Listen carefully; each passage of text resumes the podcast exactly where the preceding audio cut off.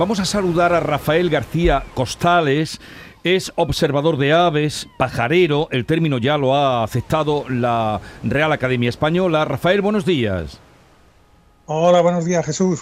A ver, explíquenos eh, este pájaro que ha aparecido en el espigón de Huelva, eh, que, ha mm, servido de atracción para muchos aficionados, ornitólogos de todo el país, incluso de fuera de España.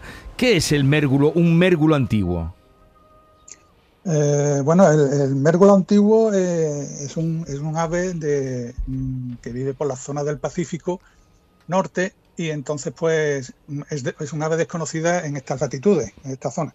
Entonces, eh, al ser un, es un ave que es eh, considerada rareza porque no se ve en esta, en esta zona. Y pudiera ser otra especie diferente de otro país la que pudiera ocasionar el mismo revuelo que ha ocasionado esta, este, esta especie. llámese mérgulo, llámese otra, otro, otro ave. Eh, la cosa es que ha coincidido que, que es un mérgulo. Entonces, pues todas las, vistas han ido para allá. Eh, salieron las alarmas y pues eh, congregó a muchos ornitólogos y, aficionados a las aves y muchos que están todavía en proceso de ir a verlo. Porque eh, todavía está por ahí el pájaro. en principio ayer se vio, lo que pasa es que, claro, esto es, el, el, boom salió el día 23 de mayo, cuando se localiza, se confirma su presencia después de discutir la especie pero daba igual la especie porque ya se, sabía que era una especie que no era de aquí. Entonces ya se habían puesto los ojos ya enfilados a, ir a, verlo por aquello, para aquellos aficionados más deseosos de ver especies nuevas. Bueno, pero eh, ¿cómo llega, Rafael, cómo llega la noticia? ¿Usted dónde reside? Yo resido en Cádiz, en el puerto de Santa en María. Cádiz, en el puerto de Santa María. Pero es de Córdoba, ¿no? Me han dicho. No, no, yo soy de, Cádiz. De Cádiz, vale. Eh, eh, ¿Cómo, le, ¿Cómo le, llega a usted, cómo se extiende esta noticia de que ha aparecido un ave mm, inhabitual, eh, bueno, imposible por estas latitudes?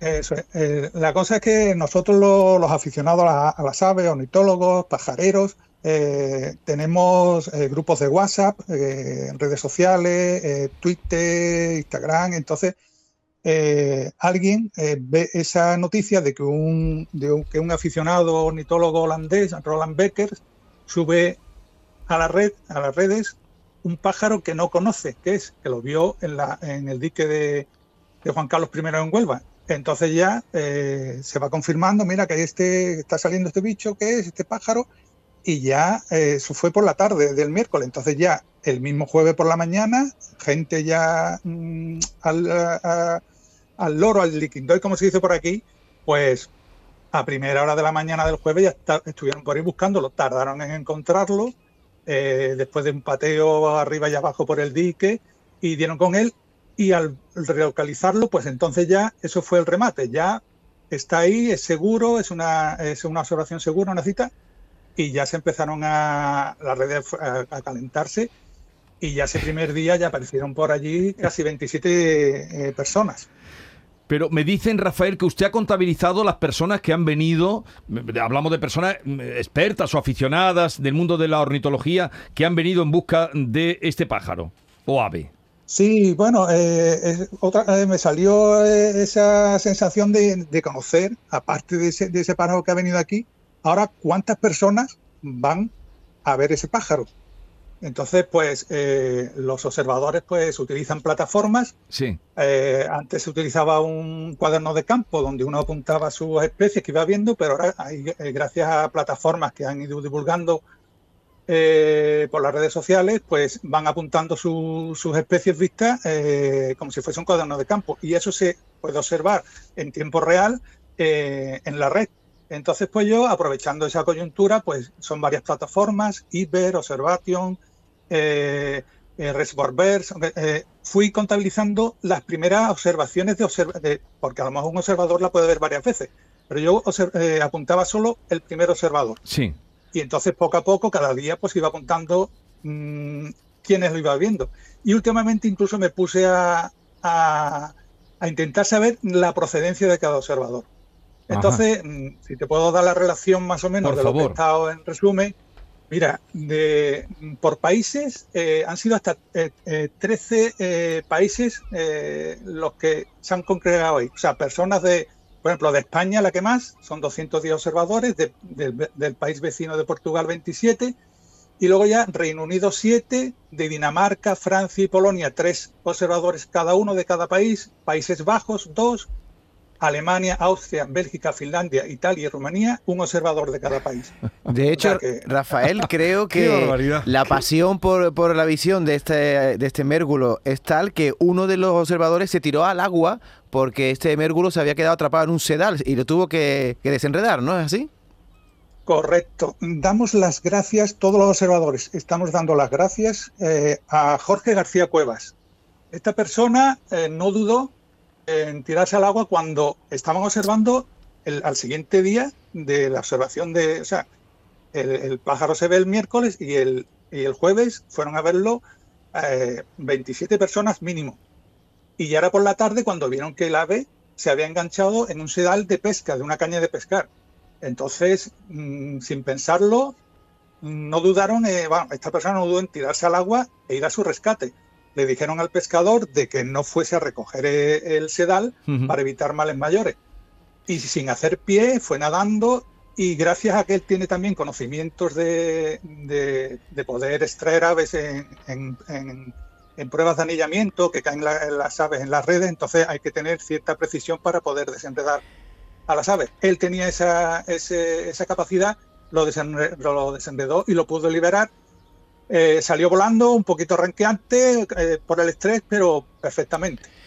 Rafael, lo curioso es que este ejemplar, el mérgulo antiguo, pues es un ejemplar normal en Alaska, en la zona oeste de California, pero claro, la pregunta es cómo aparece en Huelva un ejemplar de esta especie. ¿Tiene que ver algo con el deshielo del Ártico o hay otras causas meteorológicas que barajáis para explicar esta presencia de este árbol, este pájaro en Huelva? Sí, mira, eh, de eso se estuvo hablando en un programa que se hace también eh, en la red, eh, que por cierto ha, finalizado la semana pasada, era Subalpine Live.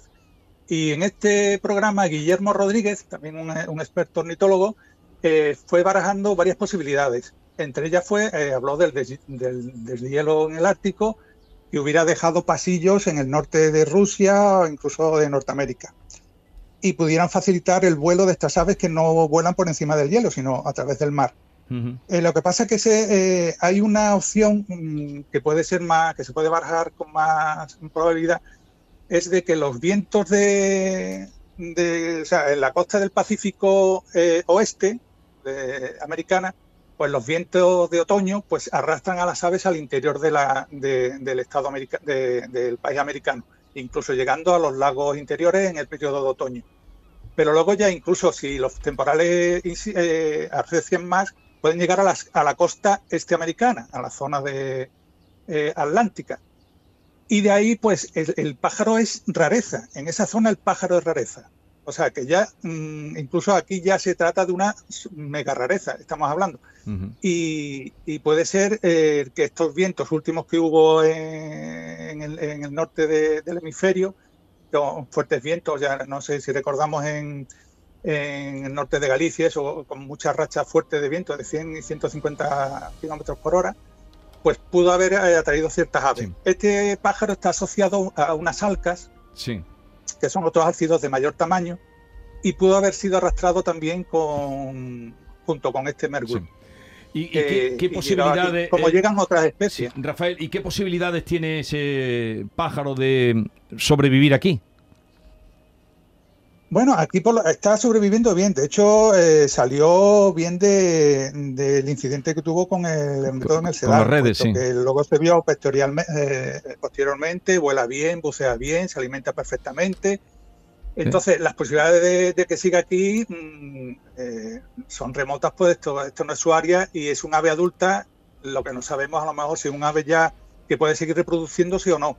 Hay aves que, que vienen aquí, que crían en el norte de Europa pero ya no son reproductoras y se mantienen aquí eh, por no hacer ese gasto energético de subir al norte. Eh, este, eh, este, ave, sí. te comento, en Inglaterra se vio durante tres años consecutivos fuera de su área de, distribución, acercándose a una colonia de alcas en la, en, la isla de Lundy, en el canal de Bristol de Inglaterra, durante tres años. Y no fue hacia las costas de, Sí. del Pacífico. Bueno, o eh, sea, no sabemos cómo, cómo van a ¿Cómo? actuar. Bueno, Rafael García Costales, ya ven ustedes lo que sabe, observador de ave, ornitólogo. Gracias por estar con nosotros. Eh, un saludo y buenos días. Placer.